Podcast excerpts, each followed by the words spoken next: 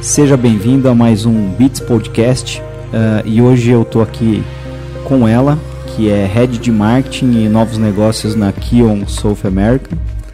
Uh, fala inglês, alemão, francês, espanhol e um pouco de curitibês. Uh, seja bem-vinda, é Karen Raton. Obrigado. Obrigada, Adriano. Obrigada pelo convite. Eu que agradeço. Uh, vamos lá, você é de Curitiba, né? Sim, sou de Curitiba. E engraçado, meu curitibês já, já foi por água abaixo, mas quando eu fico aí uns cinco dias em Curitiba, eu volto com leite quente bem redondo. Legal. Eu não, quando eu te conhecia um tempo atrás, eu não, não imaginava que você era de Curitiba, porque não, não tinha percebido o sotaque. Eu só coloquei no texto aqui para ter uma piada no começo. Legal. E você estudou na Universidade Positivo, né? Fez ADM. Sim. E como é que foi? Foi legal? Foi bom? Foi, na verdade, é, eu voltei para o Brasil para fazer faculdade.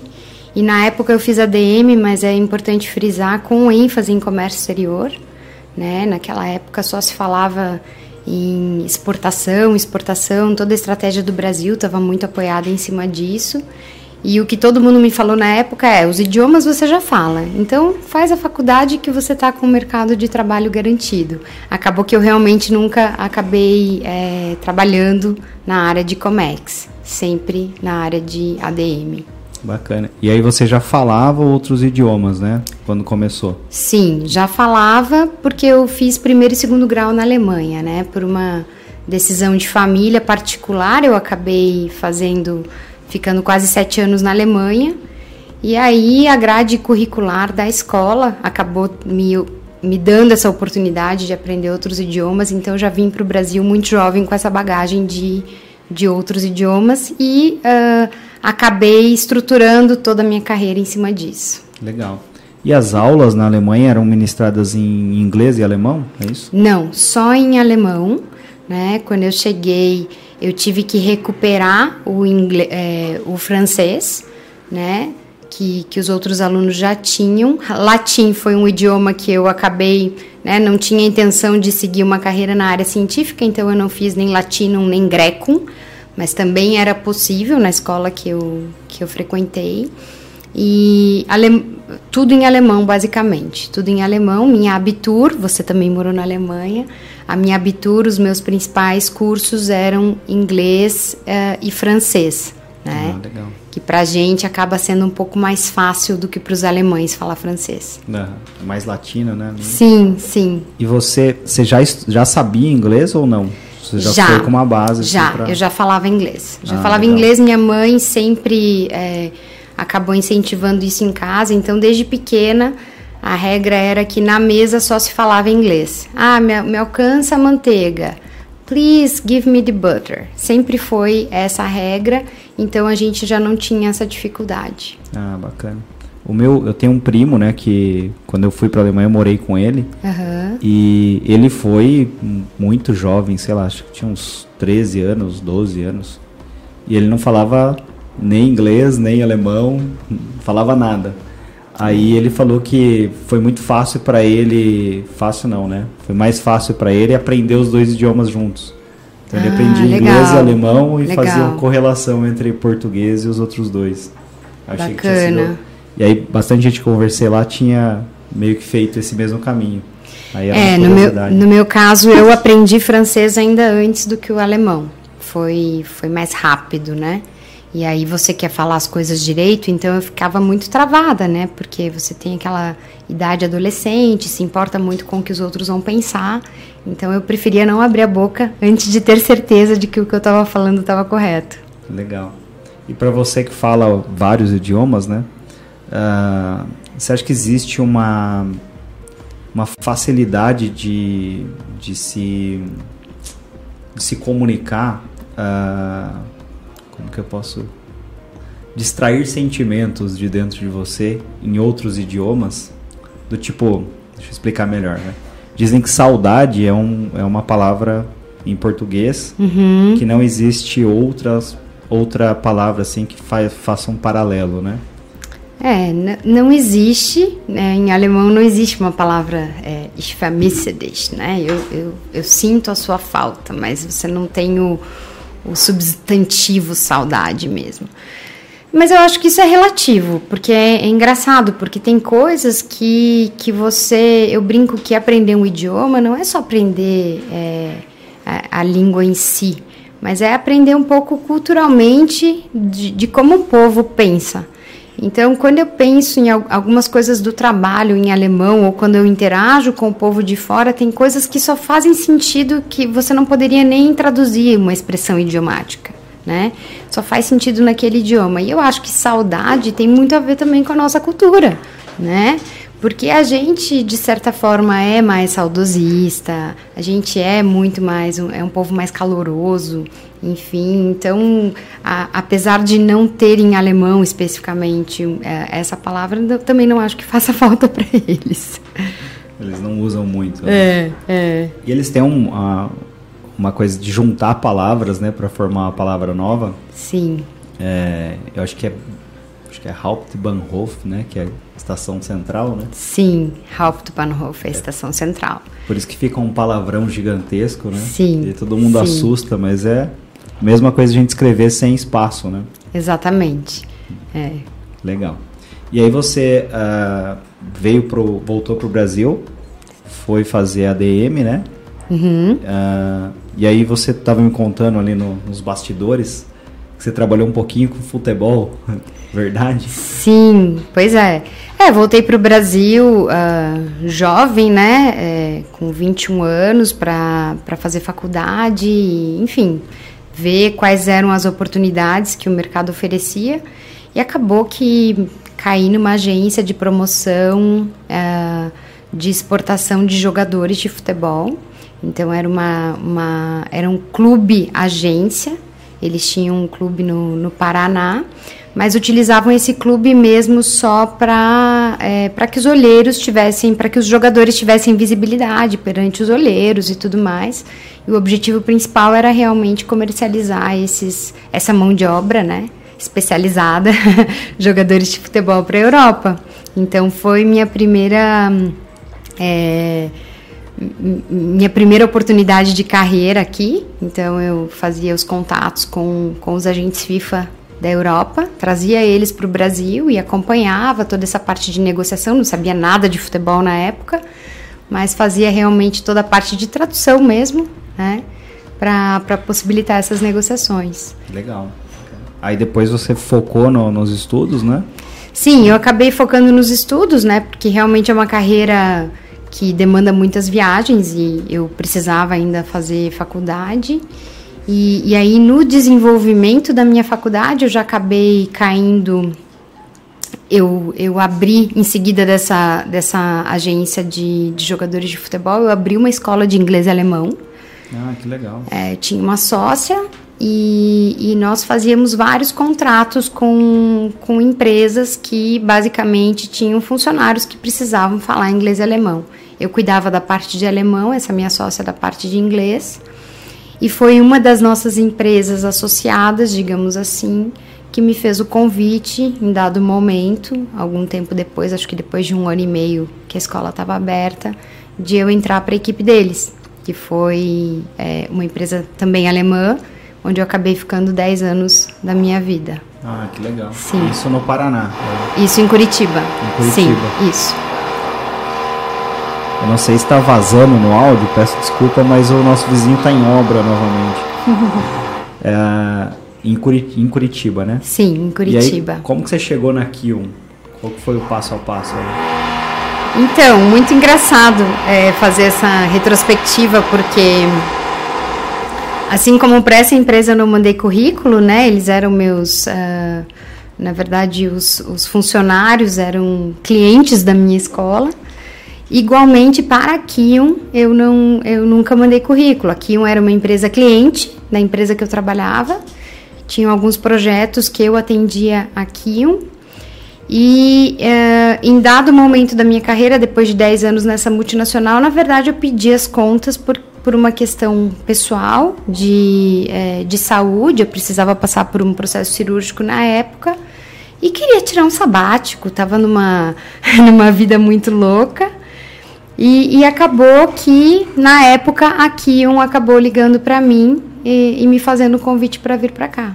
Ah, legal. Então, para resumir a ópera, eu nunca mandei um currículo na vida, não sei muito bem como funciona nem, isso. Nem tem um currículo pronto. é, tipo, tipo isso. Legal. E não deu tempo de descansar também, ó.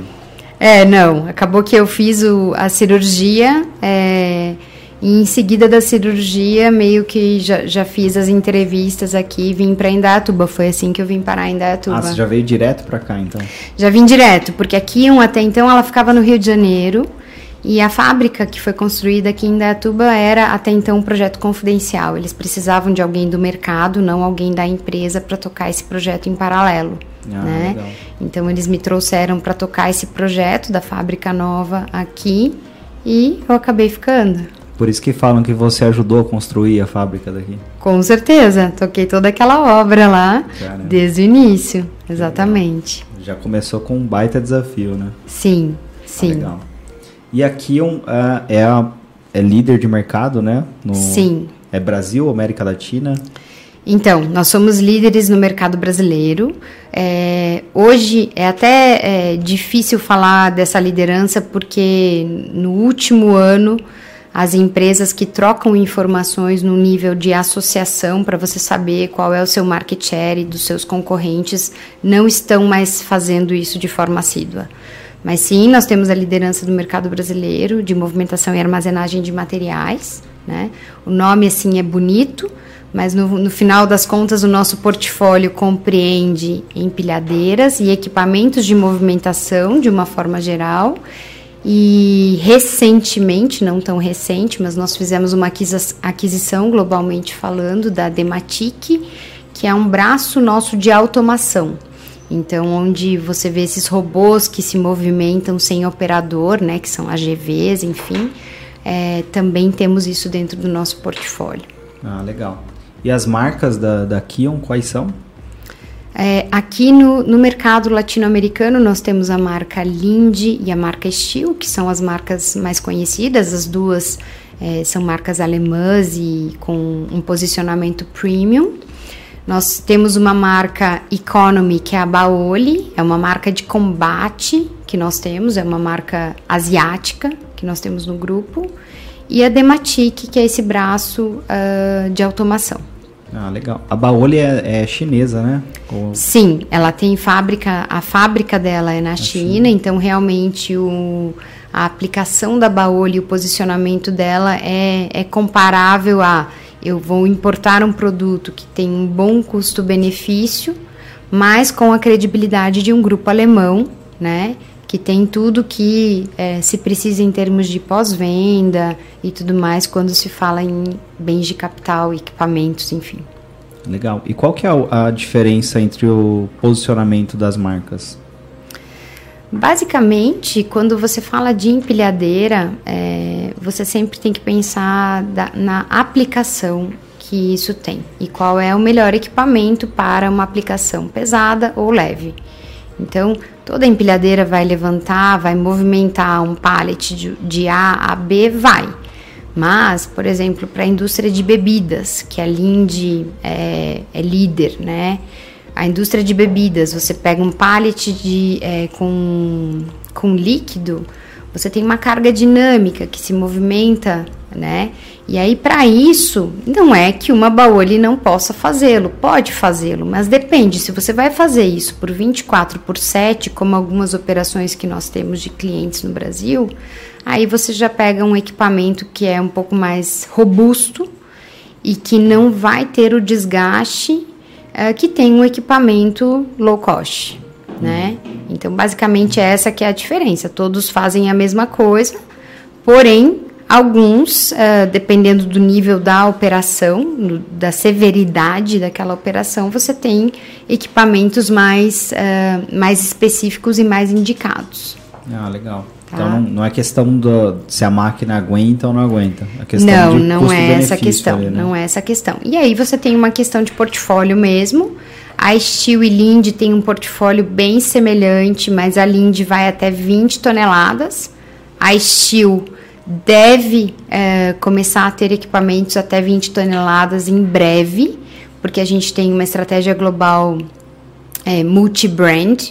Então, uh, mas até então, hoje a Steel só vai até 8 toneladas. Né? Então você tem também um posicion... Uh, você tem alguns nichos específicos que nem que a gente não concorre com os mesmos uh, equipamentos. Legal. A Dematic, você me corrige se eu estiver errado, né? Eu lembro de um case que eu acho que era da Avan. Foi Dematic, era isso? Era um case que vocês fizeram um armazém. Tô errado, ela fez assim. Tá, tá errado. Não, mas não tem problema. A Dematic, ela é o nosso braço de, de automação, né? Então, o maior case global que nós temos é a própria Amazon, né? Então, a Dematic compreende projetos logísticos uh, complexos. Nós fizemos um case no final do ano passado na Decathlon. A Decathlon trouxe toda uma operação aqui para um CD ali em Barueri. E por conta da pandemia e do aumento no e-commerce, da, das compras online, né? Todo mundo em casa começou a comprar online, eles acabaram ampliando muito da entrega diária que eles tinham, não só para as lojas físicas, mas também para os clientes finais. E aí a Dematic entra com isso, com esteiras, é, com sistemas de separação, que são os sorters, com o próprio é, é, software que gerencia todo o armazém, né? Então a Dematic é muito focada nisso. Ah, legal. O da, da Van era empilhadeira. Da Van era empilhadeira da Steel. Ah, legal. Era empilhadeira Steel. Ah, eu lembro desse case. Esse da, da Amazon, eu acho que eu já, já ouvi você comentando, não, não lembro. Mas eu.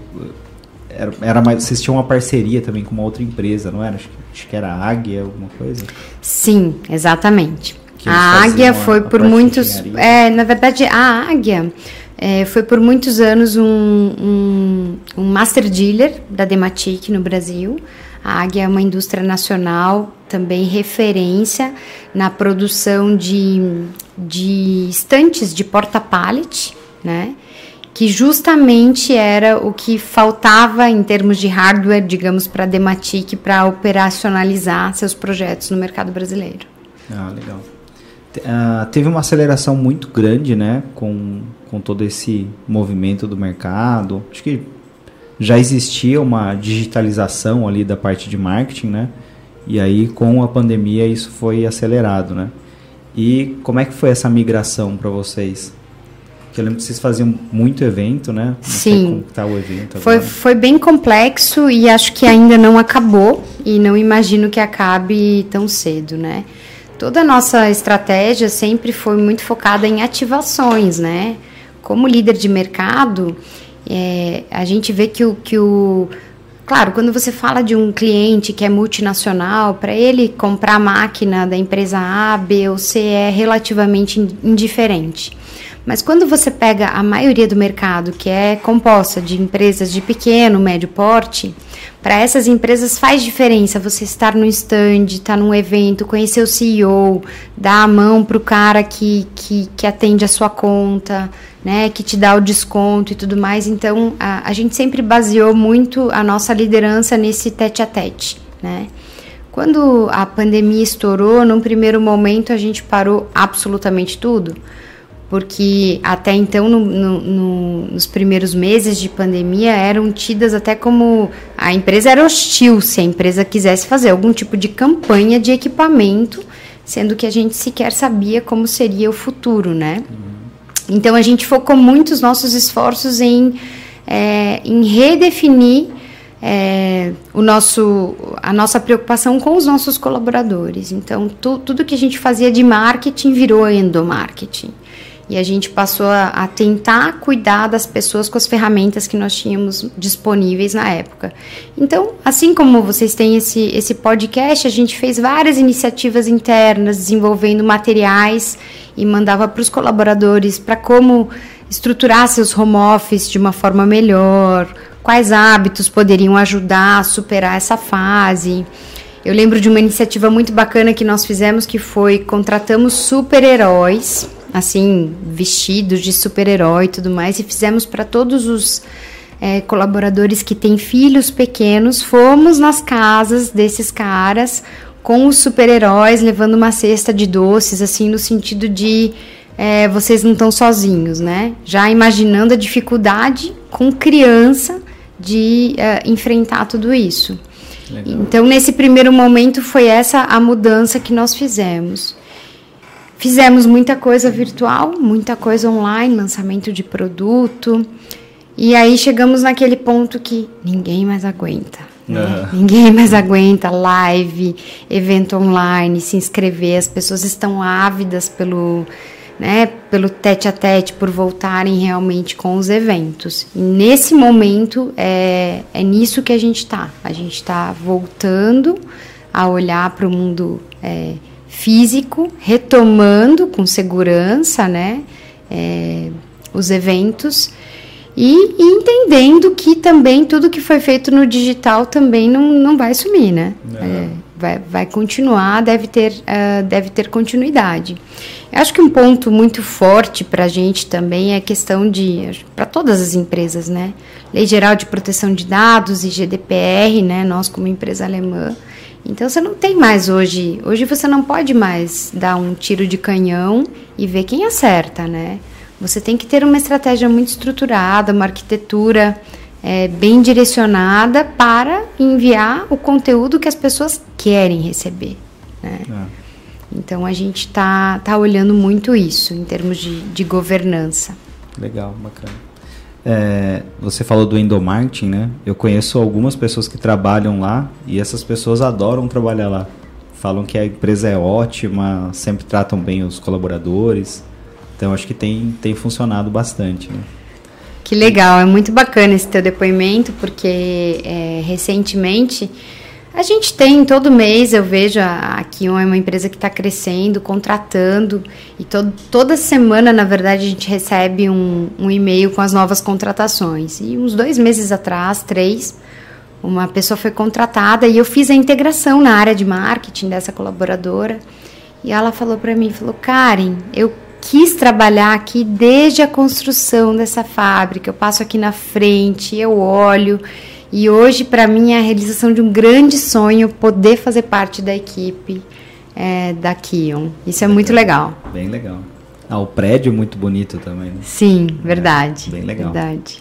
Uh, e dentro dessa parte de, de transformação digital ainda, né? Quando você aí, pessoalmente, né? Quando você foi para casa, e teve que trabalhar uh, só de forma virtual. Foi difícil? Não foi difícil? O que, que você sentiu assim?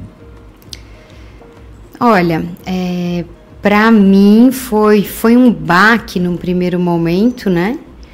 Mas é, eu, eu vou te confessar que eu me adaptei super bem, porque eu sou uma pessoa muito disciplinada. Eu setorizei minha casa. Aqui eu estou na empresa, o meu refeitório é nesse espaço, a minha varanda virou minha academia. Eu realmente fiz isso, eu setorizei a casa. E me arrumava como se eu estivesse indo para a empresa. Realmente, só que usava pantufa, só o salto que realmente perdeu espaço na minha vida depois da pandemia. É, mas acho que é, é, é bem difícil, né, para a nossa cultura, você, você, você tem uma, uma perda principalmente de, de, de interação, de ideias, né, de abordagens. Então você consegue fazer mais do mesmo. Mas quando você fala em inovação, em sinergia, eu acho que nada substitui é, você ter pessoas diversas, né, com contextos e histórias completamente diferentes no, no mesmo espaço. É, concordo. Acho que é muito difícil criar uma cultura à distância, né? É. Eu, assim, eu tenho visto algumas empresas que dizem que é possível, mas eu eu tenho essa dificuldade. Eu gosto de trabalhar presencial. Quando quando virou, né? Ah, todo mundo vai para casa e tal. Eu acho que eu fiquei uns 15 dias em casa, depois eu vim trabalhar aqui. Mas aí vinha eu e o meu sócio só. Sim. Pô, também não conseguia ficar em casa, né? Então eu não tive muito gosto de ficar em casa, mas se ficar em casa o dia inteiro, assim, não, não, é, não tenho muito. É punk. É, é punk, é bem difícil. É bem difícil e assim, eu estava ainda ontem, ontem lendo uma, uma matéria sobre isso, que as pessoas realmente adoeceram, né? Nos últimos dois anos, né? Várias questões que é, acho que estavam ali embaixo do tapete e acabaram piorando, né? Porque você perdeu esse, essa interação social. É. é o número de pessoas que estão fazendo terapia, né? Cresceu Sim, bastante. Cresceu muito. Separações também, tiveram muitas, né? Sim, verdade. Legal. Uh, e aí, hoje vocês usam sistemas de automação de marketing digital, né? Sim. Eu, se não me engano, vocês trabalham com Sharp Spring, né? Isso. A gente está trabalhando com Sharp Spring. Nós elegemos a ferramenta porque ela tem, ela até não é a mais difundida no mercado, né? Acho que a mais difundida é RD, sem uhum. sombra de dúvida. Mas ela acabou assim nos trazendo um mapeamento da trilha, né? De toda a trilha, de toda a interação com é, com quem você precisa conversar assim de uma forma fantástica. Uma ferramenta também que, que acaba tendo, ela tem a possibilidade de você integrar um BI, então ela, ela te entrega ainda mais. Ah, né? E está sendo uma grande, um grande aprendizado, né? Porque é, eu sempre digo que quando você está olhando de cima, né, da liderança, você está é, liderando um mercado, você sempre olha as coisas do Olimpo, né? Uhum. Então é, é, é, muito difícil você, é, às vezes, se colocar no lugar realmente do cliente, entender o que ele realmente quer consumir e o que faz sentido para ele. E, e, a visão de Sharp nos, uh, nos trouxe isso, né? Não, isso aqui não faz sentido uh, e está, na verdade, redefinindo até o, o, o, o que nós tínhamos como tão certo, né? Legal. E vocês trabalham com, eu acho que é SAP, o ERP, ou não? Não ainda. Não. Ano que vem nós migraremos para SAP. Uhum. Nós, nós trabalhamos com DataSoul, DataSoul, mas dentro do grupo, globalmente, nós, uh, a gente precisa aderir a SAP e, e nós o faremos no, no, próximo ano. Ah, legal. E ele tem integração, ou, sabe dizer? Se o Sharp Spring tem alguma integração com, com o SAP ou... Ele tem integração, mas de todo jeito, pelo nosso grupo já foi elegido a Salesforce como a plataforma para a gente seguir de CRM, mas a Sharp também tem integração com, com Salesforce. Ah, então esse, esse cuidado nós tivemos no, no início para não, não jogar tudo fora, né? Uhum. Para conseguir manter, enfim. Legal todo o histórico da ferramenta. E como que é hoje para vocês a integração entre marketing e vendas? Ela, ela acaba acontecendo é, de uma forma quase que é, orgânica, né? Porque quando a gente define, é, eu sou eu sou de marketing, mas eu também sou de, de, de novos é, projetos, né, novos negócios. Isso inclui a parte de produto. Então, um pequeno exemplo, né? O que a gente vai produzir ano que vem? Eu já sei, eu já sei o que está no nosso roadmap, qual produto que vai ter ainda no nosso portfólio, qual que a gente vai tirar de linha, pela razão que for, né? E aí, em função disso, a gente já, já, já começa muito cedo a, a trabalhar como a gente vai vender o que, que, é o forte? É um produto de combate? É um produto que eu tenho disponível à pronta entrega, né? A gente, indústria, né? Você imagina que todos estamos sofrendo, né? Cozinhando com a mesma água e sofrendo com a falta de componentes, né? Isso é uma questão global. Então, uh, a gente já trabalha desde o nascimento, digamos, de uma campanha dentro da área de marketing, muito com esse foco estratégico. O que que, o que, que vendas uh, nos suporta e precisa nos dar de feedback? É a rua, né? A rua, porque eles que estão no mercado, no final das contas, né?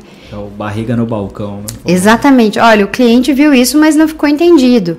E, e, e é fundamental a gente ter esse olhar na rua para você poder ajustar é, a, a, tua campanha, a tua estratégia é o que necessário para colocar um contraponto do que é falado pelo, pelo cliente, argumentado uh, realmente na rua. Então isso acaba acontecendo de forma orgânica. Hoje a gente já está fisicamente todo mundo de volta, né? É, mas em épocas de home office também é, é aquela coisa. É uma reunião, entra todo mundo na reunião, todo mundo mutado, alguém faz a apresentação e você, você precisa de comunicação, né? Não, não tem como você é, criar é, estratégias só da área de marketing é, sem, sem conversar com vendas, é impossível. Acho que a gente teve um, um, breve contato com o, acho que era Galo, sobre o nome do vendedor. Sim. Ele tá por lá ainda? Ainda tá por tá? lá. Ah, legal. Sim. Se estiver vendo, Sim. um abraço, Galo. Sim, o Galo é uma figura. O Galo que cuida da nossa estratégia toda da Baoli, né? Ele que tem realmente o conhecimento desse mercado economy.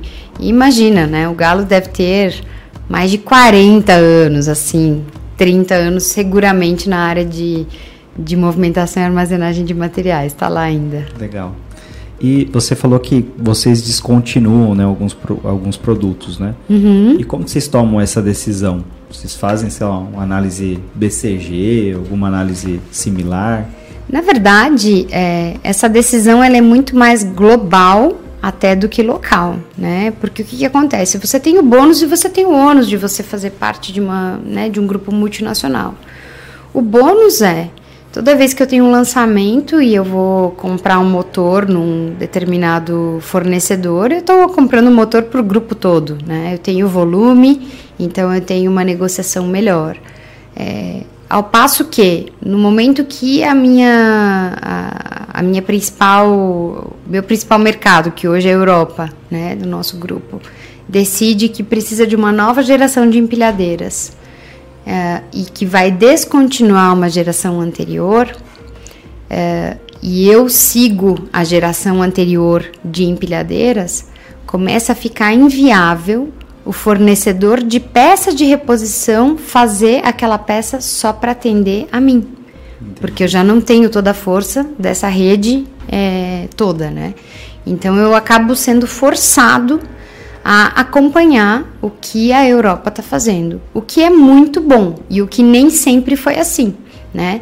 O mercado brasileiro de movimentação e armazenagem de materiais ele tem muito a crescer ainda. Ele não chega, ele não é maduro, né? Uma, um, uma, um exemplo do quão uh, do quão nós temos a crescer ainda é que o principal equipamento que é vendido até hoje é um equipamento de combustão interna, né? E na Europa já se fala em eletrificação e hum, quase não se usa mais ou não se usa tanto equipamento de combustão interna. Então a gente tem ainda uma curva muito grande para amadurecer o mercado. Né? E, e, no passado, o nosso, a, o nosso portfólio sempre esteve umas duas gerações atrás do portfólio europeu. Mas em alguns anos atrás foi tomada uma decisão estratégica de que não. Se é lançamento na Europa, a gente vai acompanhar o lançamento aqui. E o nosso, o nosso portfólio vai estar exatamente no mesmo nível tecnológico que o europeu. E ah, essa decisão foi tomada. Então, uh, normalmente, se a gente está descontinuando alguma coisa, é porque lá fora também está sendo descontinuado. Né? A gente tem uma empresa, é, uma, uma operating unit do nosso grupo que a gente chama de CTO, que é a Chief Technology Officer. Essa empresa, é, ela agrega, ela, ela agrega os engenheiros do grupo no mundo todo. Então eu tenho pessoas aqui no Brasil, aqui em Datuba, trabalhando para essa organização CTO, pessoas em Aschaffenburg, em Hamburg, né? pessoas na China, em Somerville, que a gente tem planta nos Estados Unidos. Então todas essas informações elas acabam ficando é, é, compartilhadas, né? Não são decisões tomadas só localmente. Legal. E existe alguma jabuticaba? É, tipo, jabuticaba é algo que só tem no Brasil, né? Existe alguma coisa assim na Kion daqui? Do tipo um produto que vende bastante e, e eles não conseguem tirar de linha mesmo que tenha essa uh, esse ritmo que vem da Europa ou não? Hoje, hoje não mais. Hoje não mais. O que acaba acontecendo é que a gente é, muitas, é, muitas vezes acaba é, é, por uma questão de mercado e por questões de crise a gente acaba acelerando coisas que a que vem acontecer na Europa depois. Um exemplo, nós temos o canal Dual Brand, né? Nós passamos por uma crise muito forte e decidimos uh, segmentar a nossa estratégia para não concorrer com o mesmo portfólio e duas marcas no mesmo segmento. Então nós falamos não, tudo bem. Nesse segmento aqui eu vou atender com essa marca, aqui eu vou atender com essa e assim eu uh, eu consigo uh, segmentar meu portfólio. A Europa nós fizemos isso aqui no Brasil em 2016. A Europa fez isso no ano passado. Ah, então eles seguiram ali. Então eles acabaram seguindo um, um exemplo nosso por uma, mas nós fizemos por uma questão de crise, né? Uhum. Que não havia espaço para duas marcas concorrentes no mesmo grupo é, competirem ali pelos mesmos clientes, né? Porque é um, é um mercado menor, o nosso uhum. mercado brasileiro. Faz quanto tempo isso? Faz uns quatro anos, mais ou menos? Cinco anos? Aqui foi em 2016. Caramba. Aqui foi em 2016. Disso, é. Passa rápido, né? Passa, passa muito rápido. Esses dias eu fiz 10 anos de empresa. A hora que meu chefe chegou, me deu uma cartinha e uma miniatura de empreendedor, eu falei, meu Deus, 10 anos. Passa muito rápido. Passa rápido. E uh, eu te perguntei da, da jabuticaba, né? Você fez uma Sim. cara assim. Sim. Uh, então não tem algo hoje que seja específico daqui. Mas... É, tal, talvez o que seja específico daqui uh, e que também vai deixar de ser, mas é a questão da nossa rede de representantes, né? A gente acabou criando uma rede dual brand, ou seja, uma rede que atende duas marcas é, de forma simultânea. É, e, e, essas duas marcas premium, coisa que não acontece na Europa. Então, apesar de eles terem juntado o back office, né? E a parte de produção e tudo mais, eu ainda tenho é, como organizações perante o cliente uma rede da Steel e uma rede da Linde para atendimento do cliente. Ah, legal. E essa, com essa crise internacional na, na cadeia de suprimentos, uh, o, o, qual é a vantagem de ter uma indústria local, uma indústria no Brasil? Na verdade, eu creio que nós só conseguimos manter e, e, uh, a, a, posição que a gente tem no mercado por, por estarmos aqui fisicamente, né? É, e, e, o contrário também é válido. Se a gente não entrega, é, não tem a possibilidade de entregar alguma coisa para os clientes, normalmente isso está associado com uma cadeia de fornecimento global, porque eu também importo, mesmo para as porque eu uh, produzo aqui, eu tenho um índice X que é importado, né? Uhum. Então isso acaba afetando muito. Então uh, o, que, o que nós vemos é que as cadeias é, de fornecimento globais elas estão sendo reavaliadas, né? Elas estão sendo reavaliadas. Mas aí você esbarra numa questão de custo, porque algumas indústrias simplesmente sumiram do mercado brasileiro, né? Indústria de componentes de uma forma geral e assim, mesmo que ela se restabeleça, mas a que custo essa indústria vai se restabelecer e até que ponto eu consigo continuar competitivo comprando dessa indústria e não da China, por exemplo, né? Então uh, isso é o que uh, no final das contas está afetando uh, a indústria automobilística de uma forma geral, geral. né?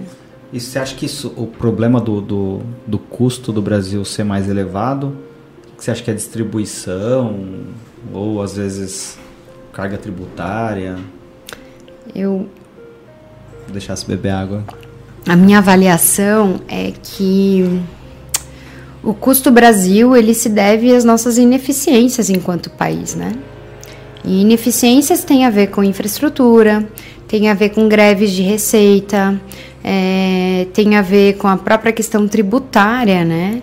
É, substituição tributária, não entendo nada de tributo, mas enfim. Manicômio tributário. É, ca cada hora você, você precisa reaprender como fazer essa, um, esse, esse motor seguir, seguir adiante, né? E, e aí você tem países onde isso é muito mais simples, né? Uhum. E eu vejo que é, é, essas ineficiências acabam criando uh, realmente uma, uh, um custo Brasil uh, inviável. Né? Um custo Brasil inviável. A grande verdade é que FINAME e BNDES são iniciativas protetivas, de protecionismo à indústria local. Uhum. Porque é, o Brasil não foi desenvolvido e não tem, digamos, a, o, o, a terra fértil para a indústria. Uhum. A gente, para se estabelecer como indústria aqui, a gente realmente tem que, é, assim, querer muito, né? E aí o governo acaba incentivando é, dessa forma, né? Porque se você fosse só uh, comparar é, maçã com maçã, realmente não faria sentido uh, produzir aqui, né? É por uma questão de custo. É que não é só isso, né? E aí, essa é justamente a resposta que nós temos enquanto indústria local para o mercado. Você precisa de algo imediato, você precisa de uma coisa. É, brasileiro adora customizar. Nós é. somos experts em customização. Então, essa flexibilidade de fábrica, nossa, o pessoal de fora não tem. A flexibilidade que nós temos aqui por ter uma fábrica local. Então, isso acaba nos garantindo também muito mais é, uma assertividade junto aos clientes, né? Que é a jabuticaba que você fala, eu não saberia te falar um produto específico de jabuticaba, mas diariamente eu ouço que chegou não sei o que, vai para engenharia, vê se dá, se não dá, se pode, se não pode, faz cálculo disso, não sei o que daquilo. Então isso você realmente só consegue com uma fábrica local. Legal. Tem até uma história de um, de um cliente nosso que vendia bomba de hidrojato. E eles conseguiam ser muito mais rápidos e ter muito mais customização e por isso eles viraram líder no Brasil e os os gringos não conseguiam entrar. Então eles entravam, mas sempre ficava com um custo maior, mas não conseguiam uh, atender o mercado de uma forma dinâmica ali. É mais ou é, menos isso que você está falando. É, eu acho que tem, a gente tem uma, uma grande qualidade, né? Porque a, a gente já, já sabe como, como funciona o país, né? Ano de eleição. Todo mundo já sabe que tem algumas coisas que você tem que esperar para ver qual é o rumo que o país vai tomar e tudo mais. E muitas vezes o europeu vem para cá e tem a, a pretensão de que não, vou chegar, vou fazer tudo direitinho. Não é só sobre fazer tudo direitinho, né? É, ou seguir um planejamento, né? Eu que morei na Alemanha, segui aquele planejamento até o fim, não, você vai ajustando. Não, mas agora começou a é, a chover, beleza, a gente começa a produzir guarda-chuva. Não, saiu o sol. Não, mas o guarda-chuva, né? Você vai. A gente tem essa criatividade muito no nosso DNA, é. né? Então acho que isso é fundamental. É, eu acho que se tem uh, dois elementos na alma do brasileiro é alegria e criatividade. Né? Sim, com certeza. Porque o pessoal consegue sair de cada uma. Né? Verdade, verdade. Dá um nó em pingo d'água, né? Você que é, você estudou é, gerenciamento de projeto, né? Geralmente os projetos, quando você estuda, eles dão ali um, um projeto saudável de dois anos. A montadora, né, faz projeto para quatro anos, dez anos. E aí quando você vê no, no, a situação Brasil, você tem que fazer projeto de seis meses, três meses. Como que é isso na prática com você? Que as referências que a gente tem geralmente vêm de fora, né? Sim. Em, gestão de projeto. É, na verdade, assim, a, o, próprio, uh, o próprio gerenciamento de projetos, da forma que eu, uh, que eu estudei, né? Uh, ele já, já não se fala mais nisso, né? Na verdade, você é, estruturar tudo, faz um planejamento e seguir aquilo à risca. Se você realmente for trabalhar na, no formato tradicional, eu diria que você vai chegar no final do projeto e aí você vai olhar para o começo e ver se, se fez sentido ou não. Então hoje, hoje se fala muito, eu acho, eu acredito muito no mix. Se fala muito em Scrum, Agile, em metodologias é, muito mais dinâmicas, né? Mas ao mesmo tempo você tem uma governança, você tem um grupo, você tem que deixar as coisas, né, preto no branco. Você não pode simplesmente sair fazendo, fecha tudo no war room, né? E, e, e não deixa nada é, é, realmente é, planejado. Ali, ali planejado, exatamente. Mas uh, eu, eu acredito que, que o, o, o, grande formato, e quando a gente faz planejamento na empresa hoje em dia, é, é isso, né? Você faz em cima de assumption. Você tem que criar um cenário, você tem que pensar dentro desse cenário, fazer. Como que diz assumption em português? Nem sei. Assumption. Assumption. Você faz um. Uh, uh, não, não é um. Uh, você faz um planejamento em cima de um cenário, ok? Dali dois meses, esse cenário vai mudar, com certeza. É, isso é a única certeza que você sabe planejando no Brasil, de que aquele planejamento vai mudar. E aí você muda em cima do novo cenário é, o, o teu planejamento. Para gente, isso não pode ficar tão, tão em cima porque eu estou falando de produto, né? Apesar de sermos uma indústria, a gente se a gente se posiciona muito como um prestador de serviço. A gente tem várias unidades de negócio que envolvem serviço. Então a gente quer cada vez menos ser dependentes de uh, só da venda do equipamento. Então a gente tem reforma de máquina, é, serviço de manutenção, alguns tipos de contratação em que a gente se coloca muito mais como prestador de serviço do que como indústria. Mas falando do carro-chefe especificamente, que é a indústria, eu tenho que importar isso. Se eu tenho que importar isso, eu preciso de planejamento para colocar o pedido lá fora, considerar o, o, o período que, o, uh, que os materiais, enfim, ficam em trânsito para chegar, contar que a receita pode ainda parar ali minha, minha mercadoria, minha carga no porto, tem todo o desembaraço ainda, então a gente tem que colocar isso na conta, não tem como. Legal. Essa parte de metodologia de gestão, né? Uh, geralmente esses métodos ágeis, ao meu ver, né? Todos eles derivam do, do TPS, do, do modelo da Toyota. Você acha que. Você vê similaridade assim? Do tipo, se você pegar um Kanban, alguma coisa nesse sentido que usam muito hoje para software e para entrega de serviço, uh, eu vejo que. Aí é o meu, meu modo de ver, né?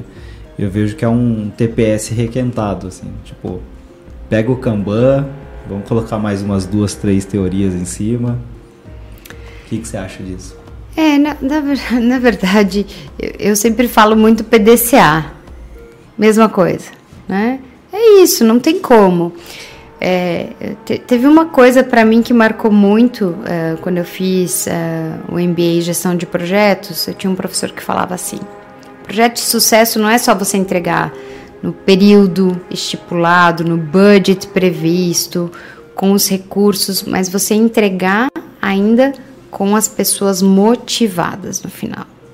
Então, uh, o que eu vejo é isso. Você tem que, na verdade, comunicação, o fato da gente ter acesso a tanta informação hoje em dia, as pessoas acabam se perdendo pelo excesso, não é pela falta de comunicação, é pelo excesso de comunicação.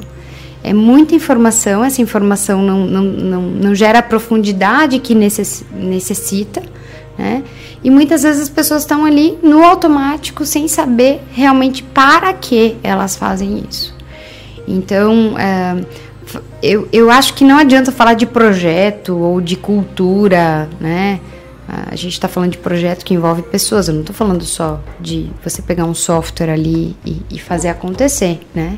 Mas uh, sem você falar de propósito, né? Não tem como você é, fazer tudo isso sem falar de propósito. E, a, e aí eu acho que uh, isso talvez mude com relação a, a outras metodologias, né? De, mais antigas, onde se visava só a produtividade. Hoje, como o ser humano está no centro, você não tem produtividade se você não olhar para o ser humano. Uhum. Né? Não, não existe. Você pode dar as melhores ferramentas né? É, para a pessoa. Se você não entender esse contexto, ah, não, não existe produtividade. E acho que é por isso que é, tantas, é, tantas campanhas de marketing inclusivo estão tão em alta, né? Porque as empresas querem realmente mostrar o quanto uh, essas uh, minorias estão sendo consideradas num contexto para que isso faça sentido para essas pessoas. Legal. Que é a questão de engajar as pessoas para um propósito maior, é isso? Exato, para um propósito maior e mesmo, claro, é dentro do, do que a empresa se propõe, como a empresa cria valor, se a pessoa, é, se o indivíduo não entender o valor que aquilo tem para ele, é, não, não, se movimenta. Não se movimenta, exatamente. E aí não adianta você falar de metodologia ágil, não ágil. Aí você entra realmente no, na metodologia ser humano, né? É verdade. Legal.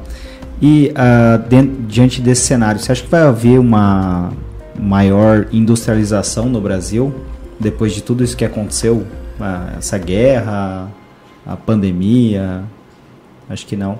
Eu acho que não. Pessoalmente, eu acredito muito que, que o Brasil esteja mais preparado do que outras economias para a gente entrar numa economia mais circular.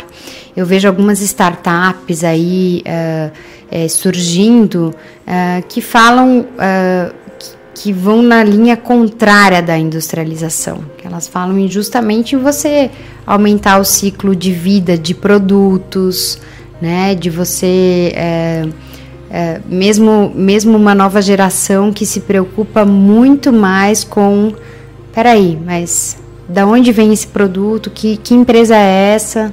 Por que, que esse produto custa tanto? né? Essa empresa realmente está o tal do ESG, né? O ESG virou a, a, a sigla da vez, né?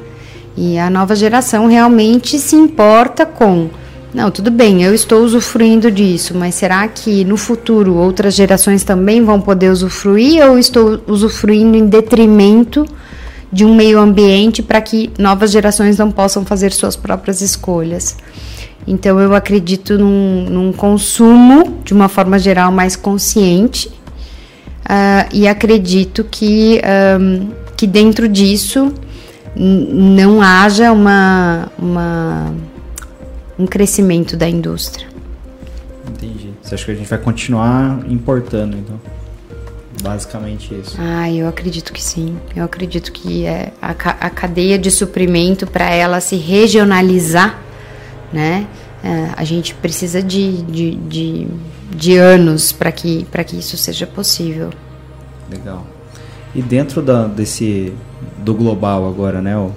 A, a China tem, tem aumentado os preços, né? Tem crise energética e tudo mais. Uh, você acha que vai para onde essa migração de, da cadeia produtiva de fornecimento de componentes e tudo mais. É, infelizmente, é, imagino eu que para outros, porque a própria China já está é, super high-tech, né? Uhum. Eu, eu, nunca estive na China, mas tenho colegas que, que estiveram e a própria China é, se desenvolveu muito. Então, imagino eu que África, África, que é super pouco explorada, Índia, né? Você tem outros, uh, outras regiões em desenvolvimento uh, que imagino eu que a mão de obra ainda seja mais barata ainda do que do que na China. Legal. A questão da China até, eu nem sei se é só por mão de obra barata, né? Acho que no começo até era, né? É, hoje eu em dia nem é mais. Que é pouca, tem, é pouca burocracia, talvez, né? Na, na CLT e tudo mais. Sim. Não sei, eles não são eles são muito ágeis. Eles são muito ágeis em termos e eles são assim extremamente é, missão dada, missão cumprida, né? No quesito produção. É impressionante. Missão dada, missão cumprida. Eu lembrei daquele treinamento que vocês fizeram. Acho que a gente fez material que era do cara do BOP, né? Sim. Que era missão sim. dada, missão cumprida. Sim, é, é construindo uma tropa de elite. Ah, legal. Exatamente. E a China, né, também ela começou a é, saiu do papel de, de quem só produzia para os outros e começou a produzir para si, né? Então você pega a, a Xiaomi, marcas que têm um custo muito mais barato, mas tem muita tecnologia também, né? Sim. Então Sim. acho que é, um, é, meio que um caminho sem volta mesmo. Acho que é, eu acho que nesse caminho sem volta, né? Brasil, é, a, gente, a gente tem de tudo, né? Mas Brasil, eu acho que o nosso grande diferencial é prestação de serviço. Nós somos o prestador de serviço do mundo, né? Entretenimento, no meu ver, Estados Unidos, né? Ninguém faz entretenimento como, como eles. Mas o brasileiro ele tem esse, é, essa característica, né, de pegar no colo, de realmente entender, de customizar para o cliente. Em serviço a gente é muito bom. É, então eu imagino que a gente se posicione mesmo que como indústria mais uh, as a service, né? Assim como tantos uh, tantos players, né, que têm uh, hoje se posicionado dessa forma, né, como SAS. Você acha que a vocação do Brasil é serviço e talvez o agro? Acho que são os nossos grandes negócios. É, o agro por uma questão de. É, a fazenda é, do mundo. É, não é nem vocação, né? Nós fomos abençoados, né? É, é, com essa questão, mas eu, eu, eu acho que serviço, com certeza. É, eu, eu, eu diria isso. Tem um estudo, um estudo muito antigo da Price que já falava isso quando eu estava na faculdade. Olha, tem bastante tempo. e, e, acredito que, claro, tem, tem serviços aí, aí vai de como você entender esse ambiente, como indústria, por exemplo, como que eu consigo prestar serviço? Tudo bem, eu vou vender empilhadeira, mas não é, não é por vender, é para eu poder fazer manutenção na empilhadeira, é para eu prestar serviço nesse equipamento. Uhum. Né? Então, acredito nesse modelo sim. Eu acho que o brasileiro tem um negócio também que é. Uh, ele gosta de negociar. Então, tipo, você vai vender alguma coisa e se você não dá nem pelo menos um desconto, já é meio que uma ofensa. Ele sim. já espera aquele desconto para ele verdade. negociar, para ver como que você sai na negociação, todo mundo apertar as mãos ali e tomar uma depois. Acho que é mais pela, pela amizade ali que os negócios acabam acontecendo, né? Sim. Eu acho que essa proximidade é muito importante, né? Sim, é. É, de fato. É, em termos de negociação, a gente é muito mais caloroso, né? Muito mais caloroso. E eu vejo como isso é uma. É, existe um colegiado sempre, né? Nunca é uma única pessoa que decide. Você tem que falar com o cara de é, de compras, mas juntamente com o cara da indústria, com, com alguém de marketing junto e o diretor de mais não sei o que junto ainda. Normalmente é assim, pelo menos que eu, que eu tenho visto. É um colegiado de pessoas que você tem que é, convencer de uma vez. É. Legal. E quais são os desafios do da Kion para o futuro? Eu acho que o, o olhando para a cadeia de suprimento, principalmente entregar e, uh, o que a gente vende, né? É, é, conseguir entregar, tá? Já está sendo desafiador e, e para o futuro uh, eu diria que cada vez mais uh, compreender dentro de dos desafios da cadeia logística, que a gente no final das contas acaba entregando a solução para a cadeia logística é, de acordo com o que o cliente quer. Eu acho que esse, esse, esse que de customização e principalmente de interface, né? Porque quando você fala, é, pegando só o nosso grupo mesmo, né? Acho que nisso nós já somos muito bons e conseguimos nos destacar, mas se você pega já várias marcas, né? E você fala, não, tudo bem, então... É, a, a Linde vai, vai fazer aqui a carga e descarga é, com esse tipo de empilhadeira, a hora que entra, eu tenho um sorter da Dematic, eu começo a realmente falar é onde que todas essas tecnologias, softwares e tudo mais, internet das coisas se conversam, né? Onde está essa nuvem da Kion? E como que eu consigo trazer outros players ou outras coisas para dentro para que eu tenha realmente a curacidade das informações, né? Legal. Eu acho que é tá. que é muito em função disso. É entender o cliente e criar uma solução. Exatamente. Com certeza. Legal. Com certeza. Acho que cada vez mais, né? Porque é, soluções prontas, né? A gente tem equipamentos de prateleira, mas a nossa venda não deixa de ser consultiva, né? Então eu vejo vários cases de grandes projetos onde, na verdade, a gente é, nessa venda consultiva fala: não, hoje você tem sua operação com 50 equipamentos, mas daria para rodar com 40. se a gente otimizar aqui, otimizar ali, então eu acho que isso faz toda a diferença. Legal. E os desafios da Karen, quais são para o futuro? Acho que é, principalmente quando você. É, aí eu tenho uma cabeça muito de marketing, né? E de persona, né? Eu penso muito em persona, porque é isso, né? No final das contas, falando aqui dos desafios da, da Kion, ou sejam eles quais forem, estou falando de pessoas que, tá, que estão por trás dessas empresas, né? É, quando você tenta mapear isso, você vê os. Uh, é, o mindset realmente da, da, da, das novas gerações. Eu acho que em termos de, de Karen, para mim, né, sou, sou muito movida a desafios, a novos projetos, é, é compreender esse, esse novo contexto. Né? Acho que a gente está passando por uma fase de transição. É, não sei ainda como é, porque a gente começa a falar de é, mundo virtual, mundo físico, você falou que você não, não conseguiu acostumar com o home office, mas eu tenho eu conheço pessoas que só falam de metaverso uhum. e NFT e coisa do gênero. Quer dizer, é, esse, esse, esse é o novo é o novo cliente, esse é o novo mercado, essa é a nova sociedade. Qual, qual que é essa configuração, né? Uhum. Eu imagino que é, entender isso para mim seja ainda um, um grande desafio, né? Legal dentro do contexto, mas acho que também dentro é, um grande aprendizado também, né? Legal. Tem alguma pergunta que eu não fiz que você gostaria que eu tivesse feito? Ou não? Perguntei até demais. Não, você acho que foi foi ótimo. A gente conversou um pouco antes já, né, sobre sobre o momento. Tem muita coisa acontecendo em, em paralelo, né? É, o que você não perguntou e poderia ter perguntado uma coisa que, é, que eu vejo é que as empresas talvez elas tenham que se que mudar a forma como elas se relacionam com seus próprios concorrentes, com todo o seu ecossistema, né?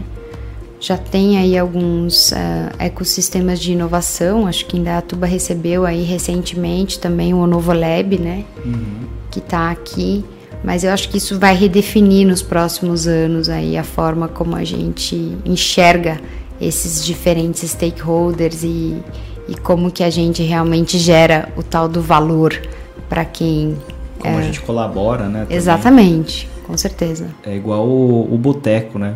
O dono do bar geralmente é um é amigo do outro. Então, Exatamente. eu acho que nas, no mundo corporativo, acho que falta ainda, né?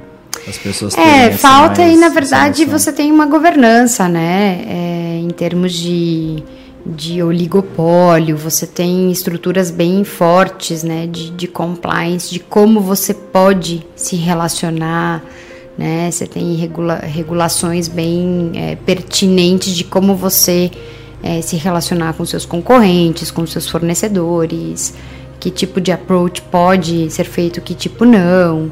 Então isso é bem engessado ainda, justamente por uma questão de pela confidencialidade é, que envolvem os assuntos, né? Mas quando se fala de inovação, na verdade, quanto mais aberto, é. melhor, é. né? Então isso realmente acho que é algo que, é claro, não tenho a resposta para isso, mas é algo que vamos aí olhar para o mercado e ver como tudo se desenvolve. Legal, bacana. Bom, uh, queria te agradecer muito pela participação. Obrigado por ter vindo. Ah, imagina. Estamos sempre de portas abertas. Quiser voltar, fica à vontade. Se tiver algum lançamento, alguma coisa. Ah, que legal, muito bacana. Vir. Obrigada pelo convite. Vocês, uh, a gente se conhece aí de, de alguns carnavais, né? Não só é, já trabalhamos juntos, nós já fizemos até treinamentos juntos, né? Verdade. De desenvolvimento humano. Na verdade, eu te conheci no box. Você lembra disso? Verdade, meu Deus do céu, nem lembrava disso, olha. Mas Indaiatuba realmente é isso, né? É. é uma cidade onde você acaba é, tendo várias interações diferentes com as pessoas. Isso é bom. É. Que legal. Eu te conheci no box, depois acho que a gente fez um orçamento. Aí eu fui e eu falei, você não treinava box? Aí você falou, ah, eu treinava, mas parei. Não, Verdade. Não queria mais tomar porrada, né? Alguma coisa não assim. queria mais apanhar na cara. É, é, era bem isso mesmo, mas era bem legal essa época. Legal. Bom, obrigado mais uma vez. Imagina, obrigada. Valeu, sempre. valeu demais.